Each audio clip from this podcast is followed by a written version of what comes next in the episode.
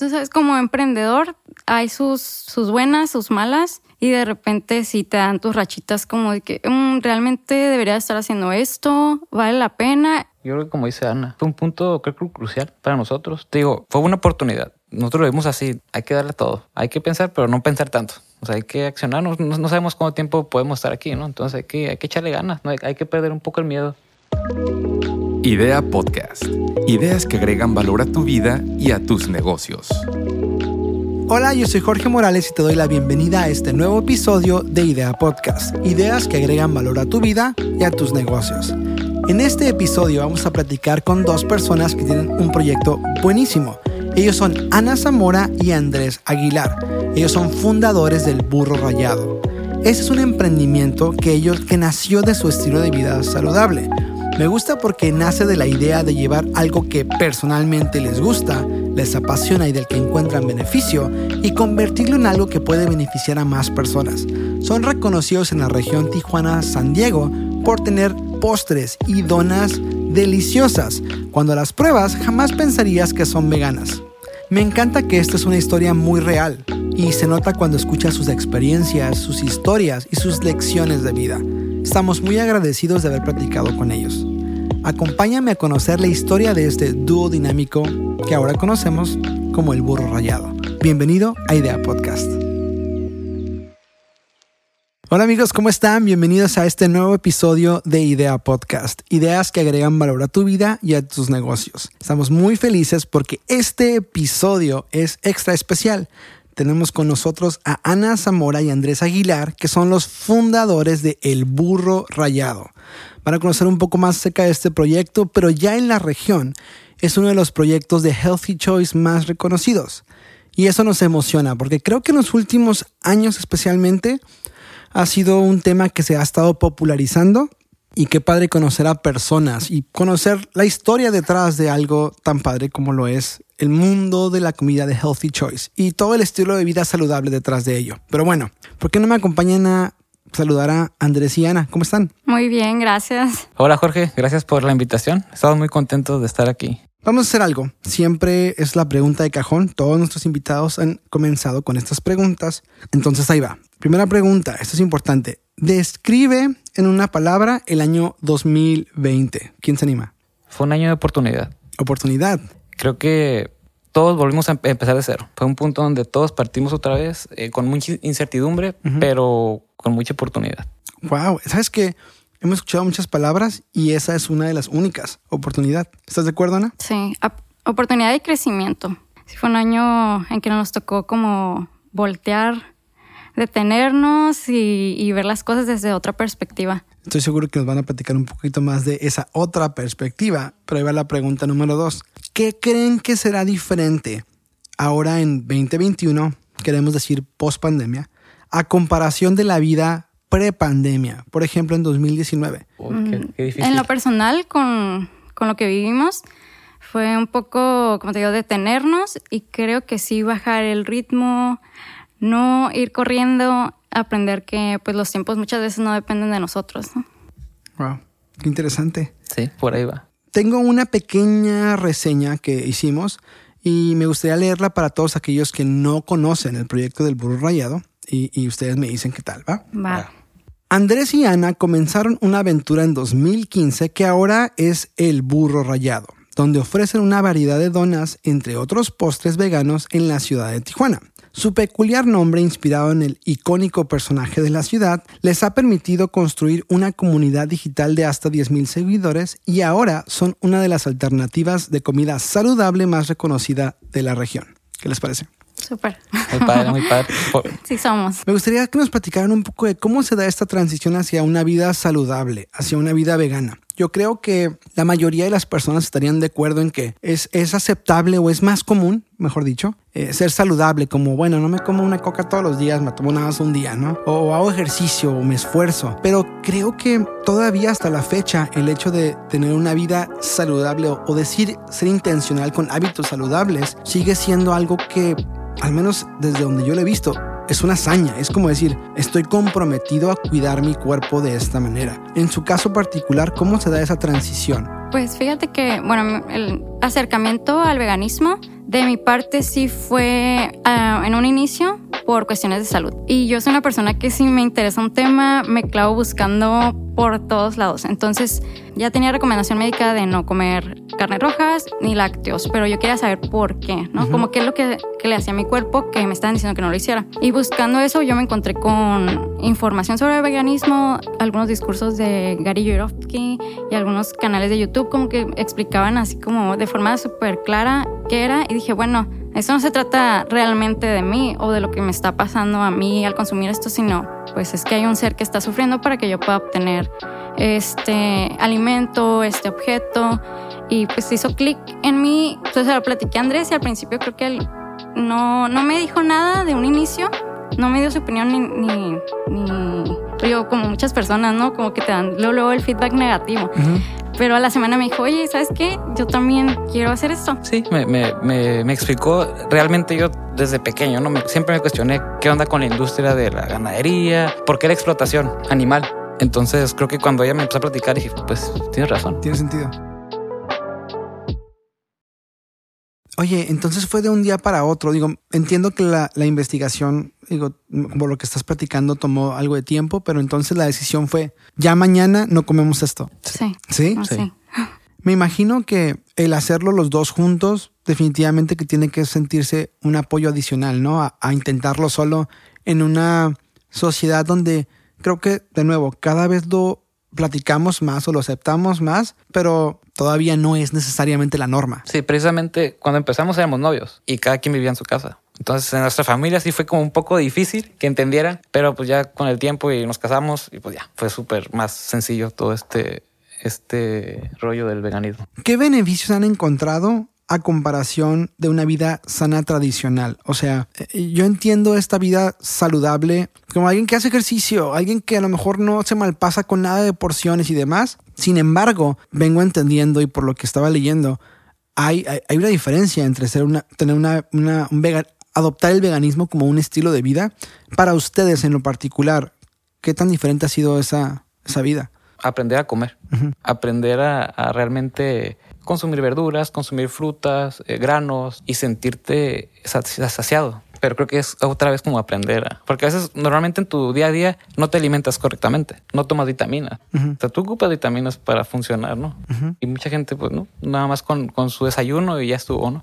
¿Y cómo, cómo llevaron a cabo ustedes ese proceso de aprender? Eh, ¿Se inspiraban en alguien? ¿Alguien les ayudaba? ¿Se unieron a algún grupo de apoyo? ¿Cómo es que funciona? Yo creo que en ese momento cuando iniciamos Internet fue más nuestro mejor amigo, porque no teníamos amigos ni vegetarianos ni veganos que nos fueran explicando. Sí, al principio, eh, en cuanto a salud de nuestro cuerpo, sí tuvimos como que un tiempo de adaptación, como de medio desbalances, porque nos, no estábamos acostumbrados a consumir de muchísimos tipos de, de verduras, frutas este, que consumimos ahora. ¿Cuánto compromiso requiere tomar una decisión como esa? Especialmente, quizá la resistencia que puede haber como sociedad. De hecho, mi primera siguiente pregunta es esa. ¿Qué consideran que ha sido lo más difícil de adoptar un estilo de vida vegana en Tijuana, en México, en estos, en estos tiempos, en la actualidad? La cultura. O sea, que tu familia, tus amigos se burlen, te den carrilla, te quieran como, ¿sabes? Buscar una cosita para decir, nomás que mira, por eso, porque eres vegano. ¿Estás de acuerdo, Ana? Sí, bueno, a, al, al, principio que nosotros vivíamos con nuestras familias, creo que mis papás y por mi personalidad saben que a, a mí me emociona mucho algo y después se me pasa. Entonces yo creo que dijeron como, se le va a pasar. Es una fase. Es una fase, ajá. Y cuando vieron que no, no se estaba acabando, pues sí fue como, pero ve al doctor, pero te vas a enfermar, no sabes lo que estás haciendo. Sí, como, como aguantar un poquito eso, pero también explicarles y hacerles que ellos entendieran que, pues sí, sí, más o menos sé lo que estoy haciendo, ¿no? ¿No crees que en parte es porque a lo mejor muchos estamos ignorantes al respecto? O sea, quiero pensar que la mayoría de las personas no intencionalmente quieren ser mala onda o pesados o incluso groseros, pero ¿no crees que a lo mejor esa, ese tipo de approach o de acercamiento a las situaciones también porque no, no conocen el tema? Creo que muchas personas sí, sí tienen curiosidad y quieren saber, mmm, no todos, eh, y cuando es así, pues uno lo siente, ¿no? Y, y, y, te dan la oportunidad de explicarlo y puedes contestar sus dudas y ya se quedan como un poco más tranquilos, ¿no? O a lo mejor hasta se interesan y ellos por su parte buscan más información. Como que puedes percibir cuando vienen buena Sí. onda y Sí, cuando sí. es como... Sí, se siente. Oye, ya con, con los años ya sabemos. Ya sabes, como a este ni le voy a intentar explicar porque nada más quiere pelear, ¿no? Sí. Sí, sí. Ok, entonces ustedes se comprometen, hacen este paso hacia esta- este nuevo estilo de vida. ¿Cómo es que ese hobby, no hobby, ese nuevo estilo de vida se convierte en lo que ahora es un emprendimiento? ¿En qué momento deciden tomar algo tan personal y convertirlo en un emprendimiento? Sí, hay, un, hay un- una crisis, una crisis existencial Ah, de los platica. 20. Oye, platícame porque, o sea, yo sabía que a ti siempre te había gustado eh, eh, estudiar con- contabilidad. Entonces, que me digan que los dos son contadores a transicionar a lo que ahora hacen con este proyecto, estoy muy curioso. ¿Cómo sucede? Pues sí, yo, yo, yo soy licenciado en contaduría, estudié, toda mi carrera estuve ejerciendo. Salí de mi carrera, me graduó y trabajo dos años más en, en la industria y no me llenaba. O sea, me di cuenta que realmente no quería hacer eso. O sea, me proyeccionaba cinco o seis años y decía, no, esto no es, no quiero vivir nada más los fines de semana. Pues tú trabajas tu horario de lunes a sábado, Ujú. lunes a viernes y descansas el domingo. Entonces dije, no, no quiero esto. Y en ese, en ese año fue que empezamos con, con el veganismo. Yo siempre he sido bien panadero. Lo acepto. Entonces estuvimos buscando opciones y no encontramos algo que, nos, que, que, que- me convenciera ¿no? para, para consumir con frecuencia. Y navegando en Instagram encontré en, en Berlín una tienda de donas vegana. Me llamó mu- mucho la atención porque era una pareja. Pues el negocio ¿no? en sí me- me- me- me gustó. Y dije, oh, ¿por qué no, no intentamos como de hobby hacer pan? Y pues empezamos a hacer pruebitas en, en el horno de, de- de la casa de mis papás. Du- Duramos un rato, ¿eh? Yo nunca en mi vida he aprendido un horno. En ese punto todavía no lo veíamos como negocio. Ok. Digo, Cada uno seguía con su trabajo. Yo estaba trabajando en una firma de contadores. eh, igual un poco, pues inconforme. No me veía ahí tampoco. Y cuando Andrés me dijo como, hay que hacer algo, y me dijo lo de las donas, o sea, claro que le dije que sí. Pero con muchas, con mucha reserva y con muchas dudas, porque yo tampoco en mi vida nunca me había salido nada bien del horno. Y dije, "Mm, bueno, suena bien como proyecto de fines de semana y a ver qué hacemos, ¿no? Y, y cada fin de semana que pasaba y nos quedaban bastante malas. este, pero continuamos. El papá de Andrés es el que le tocó probar de todo, donas quemadas, donas aguadas, crudas, de todo lo probaba Catador oficial del burro rayado. Sí, hasta la fecha. tiene el título, ¿no? Sí, sí, sí.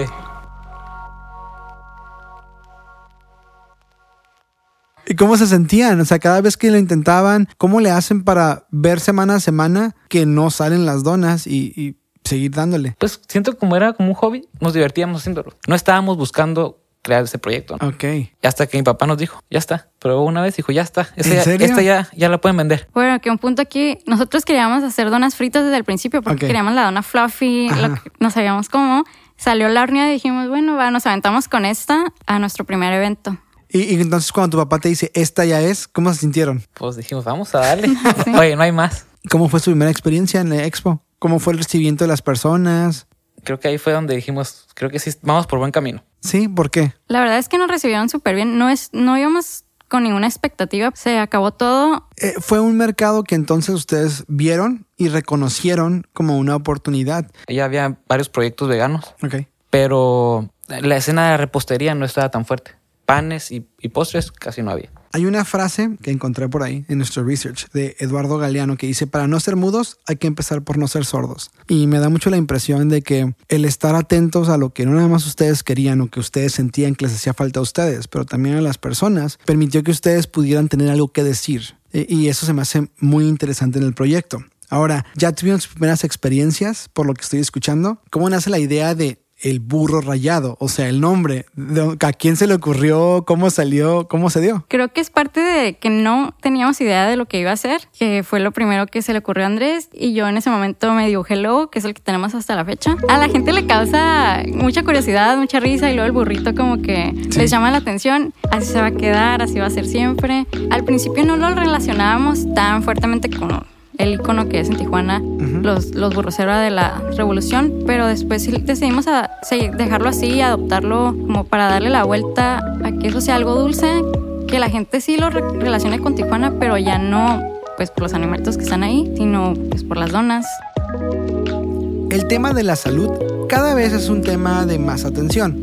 En parte, creo que es uno de los efectos, entre comillas, positivos de una pandemia. Qué increíble conocer a personas que no solo adoptan un estilo de vida saludable para ellos mismos, sino que también emprenden sabiendo que el beneficio lo pueden disfrutar más personas. Date la oportunidad de escuchar la segunda parte de la conversación y sabrás de qué estoy hablando. Si es tu primera vez escuchando el podcast, te doy la bienvenida. Y recuerda que esta es la segunda temporada. O sea que además de escuchar un nuevo episodio cada semana, puedes disfrutar los dos episodios completos de la primera temporada. Puedes encontrarnos buscando Hub M2 en Apple Podcasts, Spotify, Google y por todos lados. Si te late el episodio, déjanos un review positivo en Apple Podcasts y ayúdanos a seguir creciendo y creando contenido como este. Por último, Puedes encontrarnos en redes sociales como Hub M2 y disfrutar de contenido que agrega valor a tu vida y a tus negocios. Ahora te dejo con Andrés y Ana y sus 5 preguntas random de Idea Podcast. En unos minutos seguimos platicando. Hola, somos Ana y Andrés del Burro Rayado y estas son nuestras 5 preguntas random de Idea Podcast. Número 1. Si pudieras mudarte a cualquier país del mundo, ¿a cuál sería y por qué? Me mudaría a Uruguay junto con Andrés. Creo que es un país con el que por alguna extraña razón tenemos una conexión. Nos llama muchísimo la atención y nos encantaría estar allá. Número 2. ¿Cuál fue la última película que viste que te encantó? ¿Por qué la recomendarías? Eh, amor Índigo, porque es una historia de amor muy bonita y tiene muy buen contenido visual. Número 3. ¿Qué preferirías? ¿Ser invisible o tener super fuerza? Preferiría tener super fuerza para cargar todas las cajas de donas y llevarlas a su destino. Corriendo. Número 4. Si pudieras agregar una materia para estudiar en la escuela, ¿cuál sería y por qué? Creo que sería finanzas, porque es muy importante que todo el mundo aprenda a, a llevar el, pues, las finanzas eh, personales, ¿no? Para no gastar dinero. Número 5. Cuando vas a un restaurante, ¿sueles pedir lo mismo de siempre o pruebas algo nuevo? Eh, soy una persona de rutinas. Normalmente pido lo que ya sé que me gusta y pues de vez en cuando sí me, sí me animo a probar algo diferente. A mí sí me gusta probar cosas diferentes.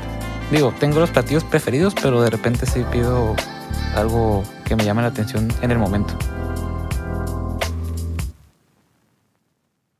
Comienzan con el proyecto ya formal, burro rayado. ¿Cuál fue la primera dona o los primeros sabores que sacaron que ustedes recuerdan? Fresa lavanda, moras con romero, limón con chía, crema de cacahuate con coco y maple con canela.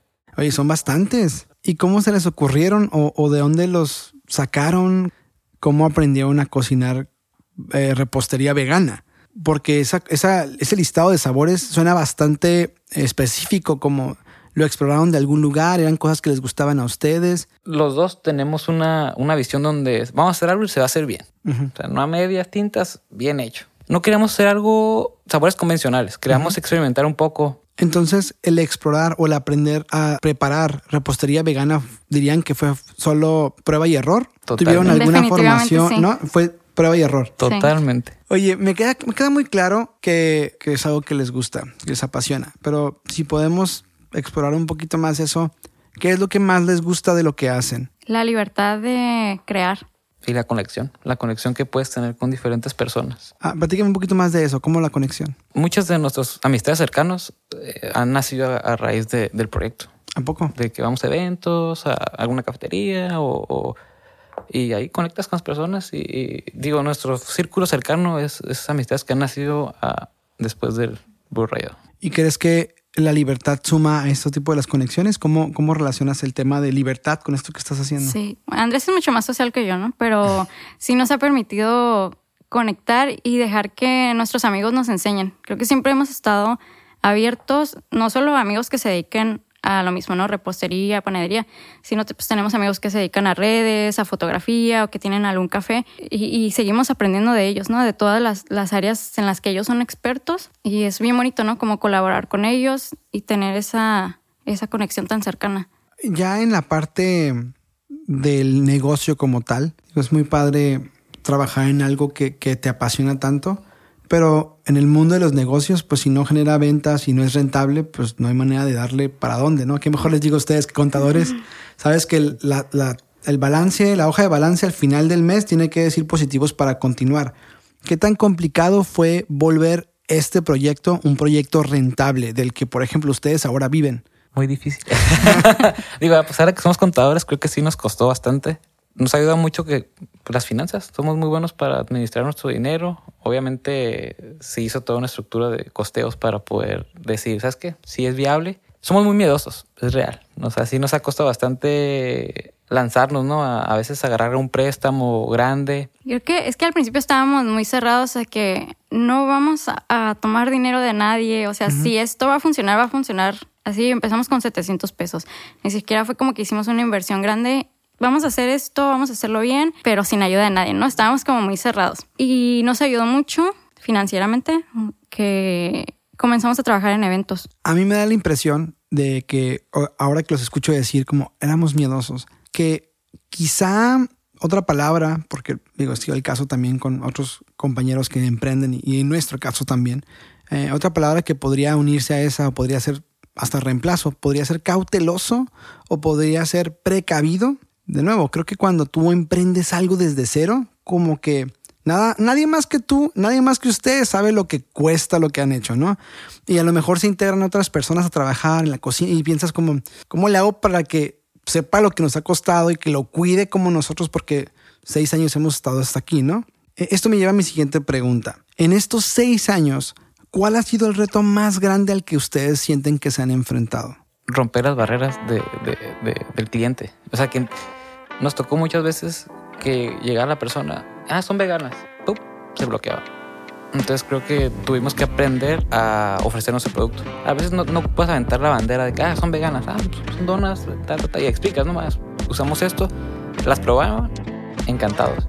Entonces creo que ese fue el, nuestro reto mayor, como saber cómo vender el producto. Porque sabíamos que era un producto bueno. Oye, Ana, ¿y a qué crees que se debe ese rechazo? Pues ignorancia. O sea, falta de conocimiento de lo que realmente es ser, ser vegano, que es un producto vegano. Creo que lo relacionan a algo que no tiene sabor, porque pues ya hace años la comida vegetariana, vegana, pues no sé, te servían una ensalada o te daban algo pues sin chiste, sin, sin especiar. Y, y, se quedó, ¿no? Como en el consciente de las personas, mmm, vegano no va a estar bueno, ¿no? Y digo, hasta la fecha nos pasa de repente como, mmm, vegano no, guacala, no, no vas a ver a nada. Oye, ¿cómo creen que han lidiado con esta situación? O sea, este rechazo que han percibido por ignorancia, por, lo que gusten de las personas, ¿cómo le han hecho ustedes para lidiar con esa situación? Creo que siempre lo tomamos positivo. O sea, nunca hemos como, ah, nunca nos, nos lamentamos. ni lo tomamos personal. no, simplemente, ah, bueno, hay que, hay que ver en qué, de qué forma podemos hacer que a esa persona le sea atractivo el, producto. A Ana y a mí nos encanta bastante tomar fotos. Entonces, Instagram es, pues ahí, ahí presentamos nuestro producto y, y, fíjate que mucha gente ha llegado por, ah, es que las vi en Instagram, me llamó la atención. Sí. Entonces, por ahí, ahí fue, ese fue el camino que decidimos tomar y nos funcionó bastante. Y me atrevo a hacer el comentario de que realmente sí va a ser ignorancia porque cuando las pruebas, o sea, yo creo que si haces la prueba ciega, probablemente en muchos casos no sabrían que son veganas. Me gustaría que platicáramos ahora de algún logro sobresaliente, un milestone, una de esas cosas que dicen, wow, cuando sucedió esto, uy, nos llenó de ánimo. Yo creo que cuando tuvimos nuestro primer punto de venta, porque fue como entendimos de qué forma podríamos eh, llegar a más personas. Entonces, uno de ellos fue cuando entramos a cafeterías a vender nuestro producto. Siento que fue un logro. ¿Cómo te sentías? No, pues bien feliz, bien contento de, pues que llegamos a muchas más personas cuando llegamos a, cafeterías. Ana, siento que... me, quedé, recordando. pues cuando estuvimos en Secut. Estaba en, en, un evento en el Secut.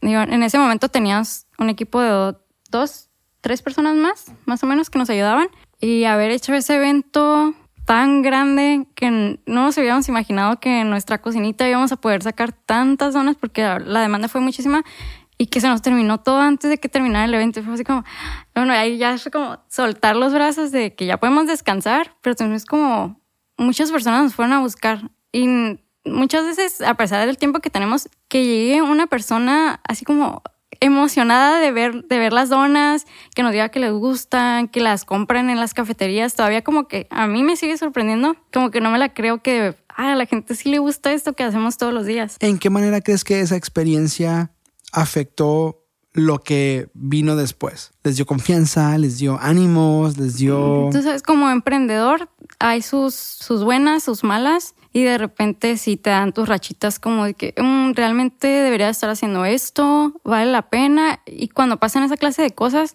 es como, sí, sí estoy en el camino correcto. Sí, te motiva, o te motiva a seguir y, y echarle ganas. Creo que una de las cosas que admiro mucho de los emprendimientos creativos es esta adaptación al cambio, sobre todo porque una de las constantes en la vida, no nada más en los negocios, en la vida es que va a haber cambios. ¿Están de acuerdo? Correcto. En su giro particular, en seis años, me puedo imaginar la cantidad de cosas a las que te tienes que adaptar. Digo, y eso es dejando de, de lado la pandemia, por ejemplo, ¿no? ¿Cómo ustedes describirían este proceso de adaptación constante? Y me refiero a que Digo, yo, yo me he percatado de lo que son colaboraciones con empresas locales, eh, un menú diferente. Les decía que tenemos fans de ustedes, eh, especialmente, por ejemplo, del, del sándwich de nieve de Gardeno. Entonces, ¿cómo describirían ustedes este proceso de adaptación constante? ¿Cómo lo han vivido? las redes sociales han jugado un papel muy importante.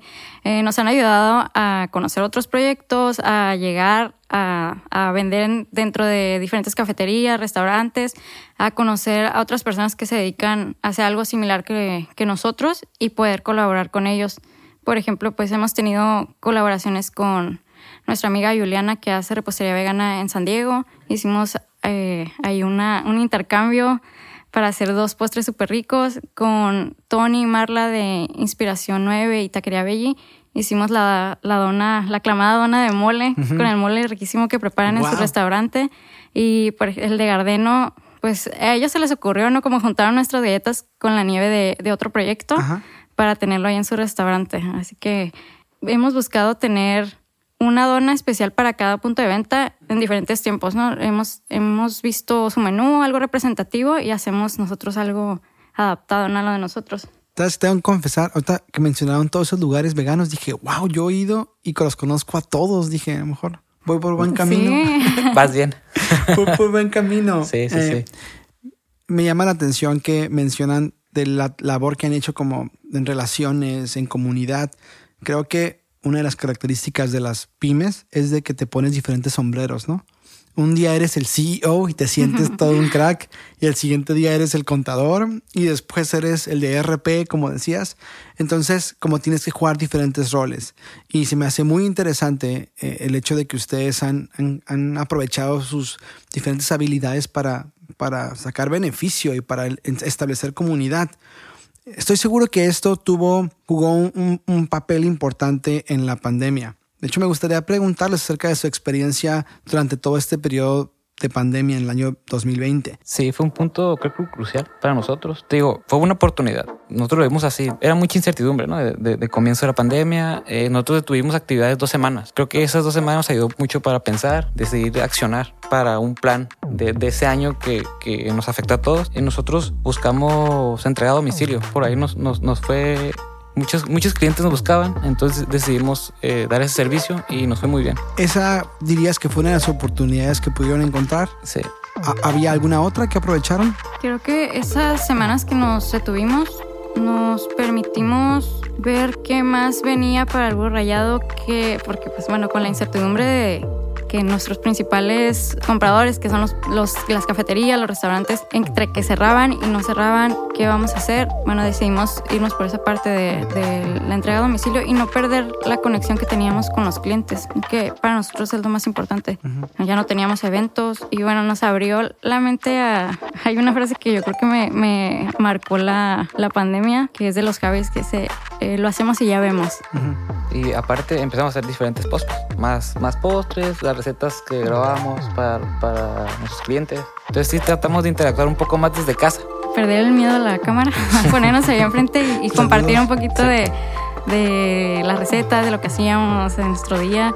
Realmente no todo es vender, ¿no? Queremos también darles un poco más a, a, a la gente, ¿no? Entonces sí fue también por ese lado como, ah, bueno, pues hay que, hay que grabarnos, hay que hacernos ahí saliendo en cámaras. Sí,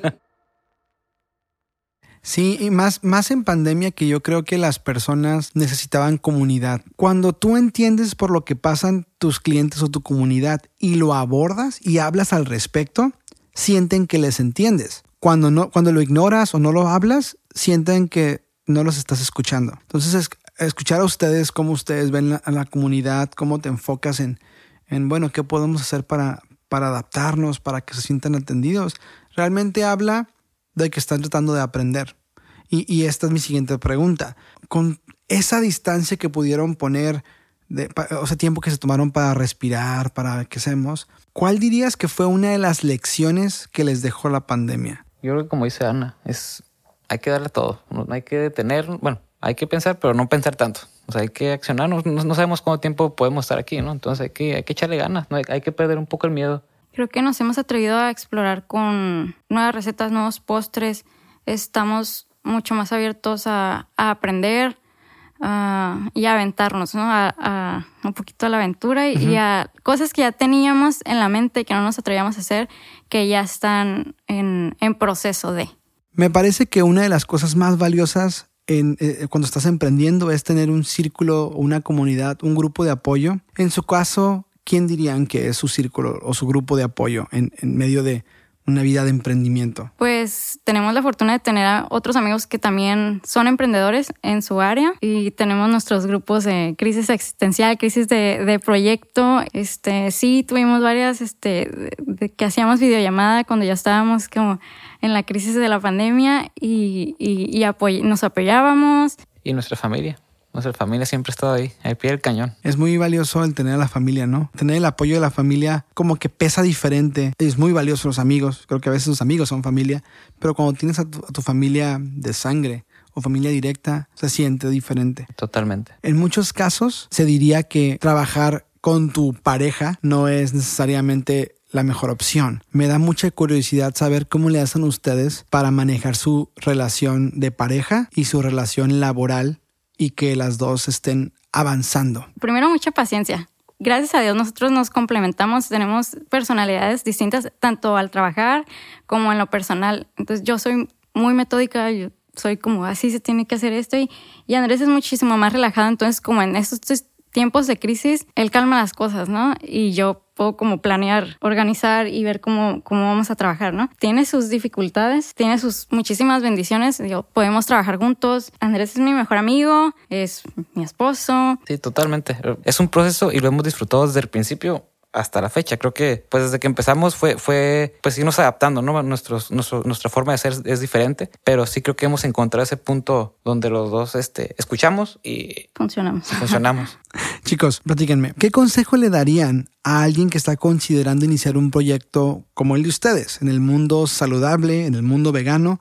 con las condiciones actuales del mercado. O sea, si alguien dice, Andrés, me gustaría, estoy considerando algo como ustedes, ¿qué consejo le darían? Tienes que ser muy constante creo que la constancia es un pilar muy fuerte para cualquier cosa que quieras hacer y que tú estés contento con lo que estés haciendo. Y creo que también nunca creer que ya lo sabes todo. Te, te llena de soberbia, ¿no? Y te cierras a, a, aprender de muchas cosas, de muchas personas y que pueden alimentar tu, tu proyecto, hacerlo más fuerte, hacerlo mejor. Chicos, me, me encanta platicar con ustedes. Eh, quisiera preguntarles por último, ¿qué viene para el Burro Rayado? ¿Algún proyecto nuevo que quieran aprovechar para platicar? ¿Algo, algo que quieran anunciar, que viene en camino? Pues ya vamos a tener nuestro primer local. ¡Wow! sí, ya. O sea, ¿En exclusiva? Aquí en, en el podcast tuvimos un carrito ah. el año pasado, antes de pandemia, que lo tuvimos que, que cerrar porque está expuesto. Uh -huh. Entonces, eh, pues ya este, este, en estos meses vamos a poner un local físico donde vamos a tener café, una barrita de espresso y pues postres, las donas y más postres veganos. Muchas felicidades, me da muchas gracias escuchar gracias. eso. Si alguien quiere seguirlos, estar al pendiente de lo que hacen, ¿dónde los encuentra? El Burro Rayado en Facebook, en Instagram. Ahí es donde estamos posteando todo. Muy bien chicos, pues muchísimas gracias por su tiempo, gracias por platicar, por abrirse y compartirnos todos estos consejos y experiencias personales. Realmente yo lo aprecio, nuestro equipo lo valora muchísimo y estoy seguro que todos los que van a escuchar el episodio van a irse inspirados, van a aprender muchísimo. Muchas gracias por estar aquí. A ti, muchas gracias. A ti Jorge y a tu equipo. Muchas gracias por todo. Me gusta que tanto Ana como Andrés hablen acerca de mantenerte enseñable, abierto a seguir aprendiendo. Me parece que vivir como que crees que lo sabes todo te cierra muchas puertas. De hecho, cuanto más tiempo permitas que esa soberbia eche raíz, más difícil será deshacerte de ella. Me emociona lo que viene para el burro rayado. Creo que es un proyecto con mucho potencial Quién sabe, quizá en una de las próximas temporadas escuchemos sus nuevas historias de éxito. Por último, quiero decirte dos cosas. La primera es que puedes suscribirte a este podcast y escucharnos en tu plataforma de streaming favorita. Estamos en Apple Podcasts, en Spotify, en Amazon, en Google y en cualquiera de las plataformas. Puedes dejarnos un review positivo en Apple Podcasts si es que te gusta este episodio y así nos ayudas a seguir creciendo y creando contenido como este. También puedes seguirnos en redes sociales. Estamos en Facebook, estamos en YouTube y nuestra favorita es Instagram. Nos encuentras buscando Hub M2, una sola palabra y todo pegado. Yo soy Jorge Morales y nos vemos en el próximo episodio de Idea Podcast.